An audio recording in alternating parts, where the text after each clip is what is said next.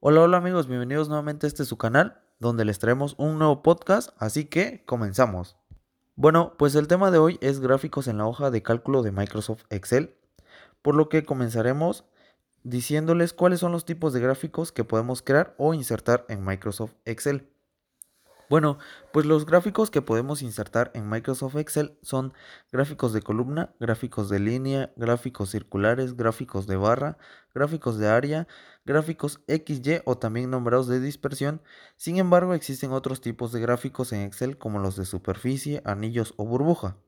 Bien, ahora les describiré el procedimiento para insertar un gráfico de los ya mencionados en Microsoft Excel.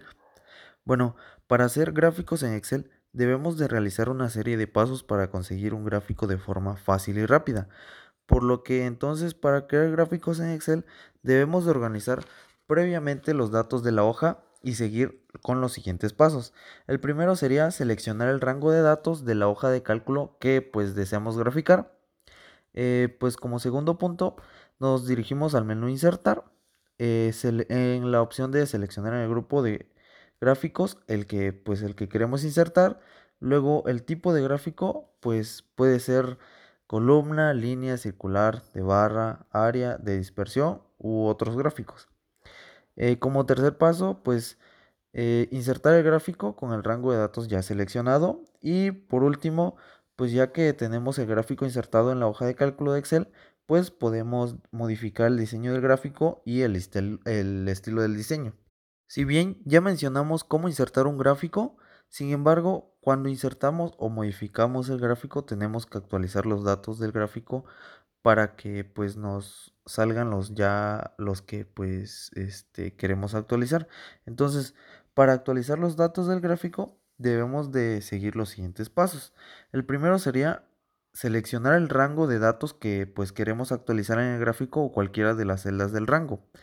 Como segundo paso, pues nos dirigimos al menú insertar y escogemos la opción de tabla y finalmente seleccionamos cualquier celda de la tabla y en el menú insertar elegimos el gráfico que deseemos. Bien amigos, ya para concluir con el tema les hablaré acerca del gráfico dinámico que pues en concreto es un gráfico que está basado en los datos de una tabla dinámica y que se ajusta automáticamente al aplicar cualquier filtro sobre la información. Bueno, y ustedes se preguntarán, ¿para qué nos sirve o en qué nos ayuda un gráfico dinámico? Bueno, pues el gráfico dinámico nos puede servir ya que pues este es un gráfico que nos va a ayudar en la comprensión de los datos de una tabla dinámica. Bueno amigos, y hemos llegado al final de nuestro podcast y de nuestro tema de igual forma. Así que los invitamos a que se sigan suscribiendo a nuestro canal y que esta información les haya sido de gran utilidad. Así que no olviden suscribirse a nuestro canal y checar la información que cada dos días estaremos subiendo a nuestro canal. Gracias.